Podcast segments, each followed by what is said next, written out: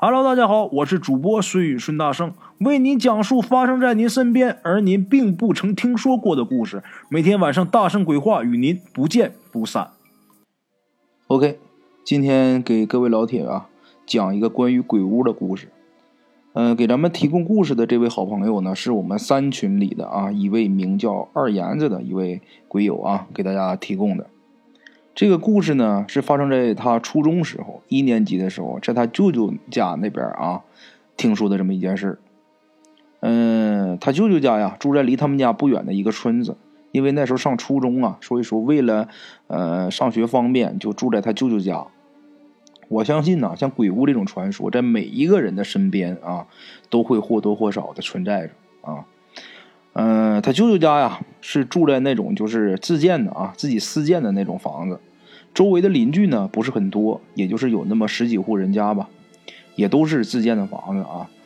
嗯、他舅舅家院子很大，院子里边种了很多果树哈、因为这个气候的原因呢，所以说在我们东北呀，就是像稍微往北一点，咱们这个二岩子家是吉林的啊，在他们家那个地方的果树啊，也就品种也不是很多，无非就是什么李子啊、啊樱桃啊、沙果啊，还有杏树啊，也就这几样。那时候因为这个二言子啊刚刚到这所学校来啊，也没有什么朋友，所以说在他舅舅家附近呢，也不是说从小呃在那生活，也没有什么小同学什么可以玩的。所以说每天放了学呢，他就只能在他舅舅家这个院子里边玩。院子里的果树啊很多，他几乎每天都能骑到这个树上啊摘果子吃。就这样啊，玩了一段时间后，二言子呢就发现一个问题，什么呢？那就是隔壁这个院子里边的果树啊，从来没有人去摘过，满院子的荒草，树上的果子啊都挂满了。尤其是啊，那个房子边上的那个沙果树啊，好多熟透了的果子都落地上了啊，落了一地，也没有人去捡。而且那个房子啊，好像是好久已经没有没人住了，就连这个窗台上啊，都长满了荒草。院子周围那个帐子啊，就是帐子的，有的朋友可能不懂这个词，就是篱笆啊，这个帐子都东倒西歪的了。这个二阳就跟他舅舅说啊，就说我看隔壁那果树反正也没人摘，是吧？要不咱给摘了得了。然后他舅舅就很认真的把他给骂了一顿。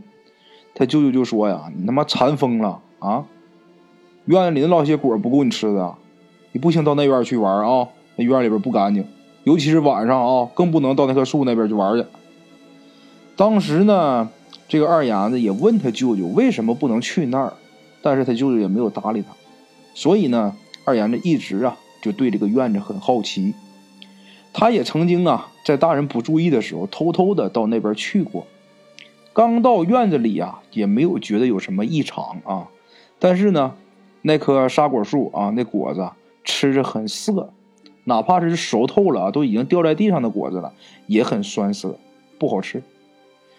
他呀，就站在那个院子里边站了有十几分钟以后啊，他冷不丁的就发现自己打了个哆嗦，突然间觉得自己这个头皮发麻，然后呢，就莫名其妙的感觉自己心慌。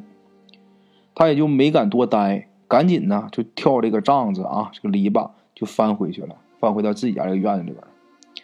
等他呀离那个房子有一段距离以后，他才回头看了一眼，突然间感觉那个房子门前呐站了一个老太太。等他再想仔细看的时候，又发现这个人不见了。经过这次以后啊，这个二眼子才确信那个房子确实不不一般啊，是有点邪门后来呢，有一次无意中，他听他舅妈跟别人聊天的时候啊，把把这个事给说出来了啊，聊的就是这个院子的事儿，他才从他舅妈的口中啊听出来是怎么回事儿这个事儿其实是这样的，原来呀，那个房子住的一个是一个姓赵的一个寡妇老太太，老头呢死的很早，这个赵老太太真不容易啊。那么多年来呀，就靠着在这个市场上摆个小摊儿，卖一些自己院子里边种的什么瓜果、蔬菜什么的。他呢，老头死得早，他自己养着两个儿子，他自己一直也没有找老伴儿，因为就怕找老伴儿对自己的俩孩子不好。他家这个老大呢，呃，大儿子小的时候啊，就上这个果树上面去摘果的时候，从这树上掉下来了，就把这脑袋给摔坏了，摔坏就成傻子了。就是那是后来都三十多岁了啊，自己日常的就是生活还不能自理，因为啊，怕他饿着，所以说这个老太太呀，就是出去摆摊的时候、出摊的时候都要带着自己这个傻儿子。这个傻子呢，平时呢也能帮他妈推个车呀什么的。每天回来以后呢，这傻子就坐在那棵沙果树下面发呆。虽然呢傻，但是他呀并不讨人嫌。这个傻子啊。他们家呀，这个二儿子，这老二，嗯，长大以后啊，结婚了，也在家住。这两口子呢，都在附近的一个工厂上班。这个老二啊，开始结婚的那两年，一家人过得还算是融洽。因为呢，这个老太太呀，她始终认为自己家里条件不好啊，还有一个傻儿子啊，还有个傻子。老二啊，能娶个媳妇不容易，哪怕是这个二儿媳妇啊啊。嗯，在家里边就是说不太好。这老太太也睁一只眼闭一只眼，因为说怕他这个二儿媳妇跟自己儿子离婚。后来呢，这老太太就干脆家里边的一切都不用这个老二两口子管，他们每天回来吃饭就吃热乎饭，吃现成的啊。这两口子也不用给这个老太太饭钱，也不用啥的，就一直这样过了两年，还算是安逸啊。甚至就连这老二媳妇就到什么地步，连碗都不洗。吃完饭把碗往那一推就完事了，全这老太太自己来。但是没几年呢，这老太太啊身体就不行了，必定年龄真的岁数大了啊。这样的话呢，这老二媳妇啊就难免呢得做个饭什么的。没两天，这娘们就烦了啊。开始呢还只是私下里啊跟老二嘟囔，后来呀干脆就不管这老太太跟这个傻子了。人家两口子每天啊不是到娘家吃就是下馆子。而这老二啊啊也是个窝囊废，他媳妇就这样啊，他连个扁屁不敢放，就一句话也不敢说，怕媳妇跟他离婚。这个老太太呢是连气呀，在病啊，很快就不行了。临终的时候啊，老太太就已经都说不了话了，就是那就是用了自己最后一丝力气啊，那很费劲的用手啊指着这个傻子，什么意思呢？意思就是说呀，我死以后你们得照顾他。然后啊，又哆哆嗦嗦的啊，用自己这个手指啊指着这个棚顶，然后呢就咽气儿。老二两口子呢，把老太太发送了以后啊，就开始啊翻箱倒柜的找找什么找钱，合计老太太还不给留点钱呢，是不是这么些年他们做买卖还不得有点积蓄啊？最后啊，他儿媳妇想起来了什么呢？老太太临死的时候啊，这个老是用手指着这个顶棚。这两口子就按照这个老太太指的这个位置，就把这个顶棚就给挑开了。原来呀，这里边啊有一个布包，打开一看啊，里面全是五块十块的钱。因为那年头也没有大额的钞票啊，八十年代那时候也没有大额钞票，就五五块十块那就算大票了，十块就算大票了。这俩人一数了数啊，整整五千块钱。大伙要知道啊，八十年代的时候五千块钱那就是大数目了，那真是好钱。很明显啊，这钱全是老太太靠摆摊省吃俭用啊，一点一点攒的。其实老太太呢，把这钱交给他们两口子的意思啊，就是说，想让他们能好好的对这个傻子好好，最起码呢，呃，给他给他给他口饭吃啊。要不说什么呢？金钱就是杀人不见血的刀，这句话真应验了。怎么回事呢？钱到手以后，这两口子啊，刚开始呢还算是尽心尽力啊。照顾几天这个傻子，没过几天呢，老二媳妇啊就现原形了，怎么对这个傻子是非打即骂？后来干脆就不让他吃饭了，还把这傻子给撵出去了，不让他在家里边睡，不让他在屋里边睡，说他身上有味儿。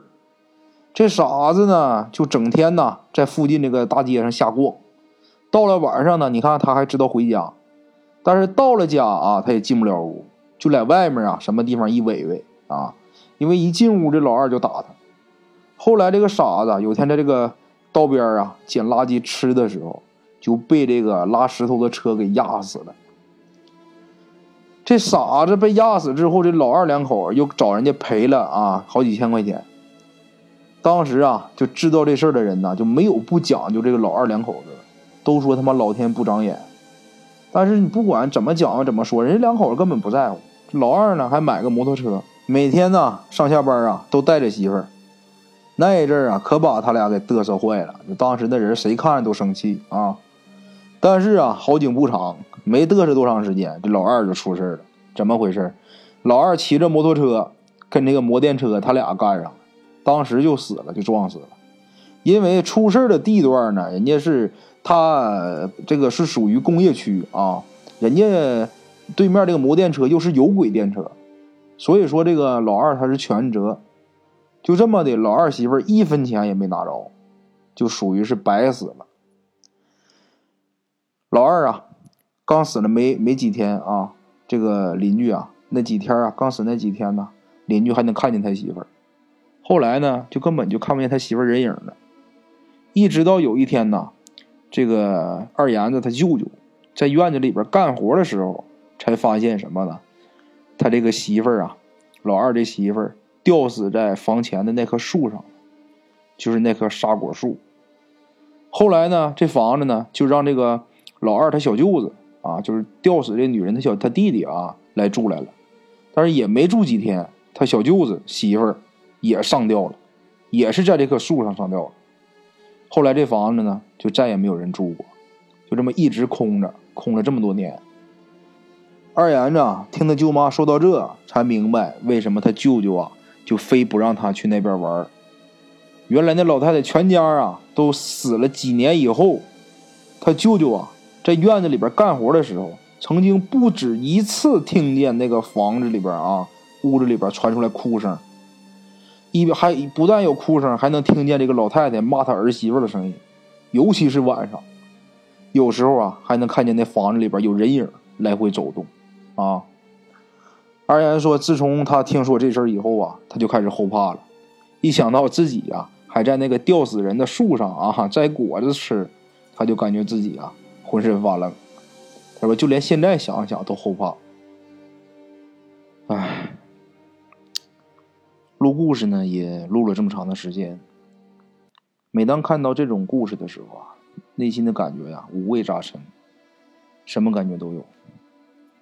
这个故事呢，我也不想过多的去评论啊，去评价，因为呢，故事里边的人呐，他也得到了应有的惩罚。在这儿呢。我就想跟各位听友说一句，咱不管做什么事儿啊，先得摸摸自己的良心，先得对得起自己的良心。OK，今天咱们的故事就到这里，感谢各位听友的支持。我的投稿微信是幺八七九四四四二零一五，欢迎各位好朋友投稿交流。